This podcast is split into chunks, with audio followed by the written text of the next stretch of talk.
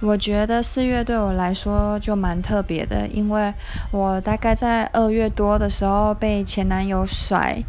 之后到了三月多，我发现他无缝接轨，我就整个人都一直很伤心呐，就很伤心。但一直到四月，就是我开始去带团，就是开始。有在找自己的目标，开始去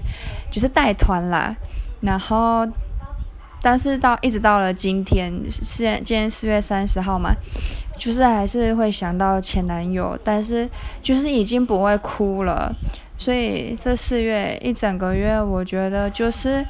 嗯，还蛮勇敢的吧，应该算蛮勇敢的吧，就是至少我好好的撑过了，好好的度过了这个月。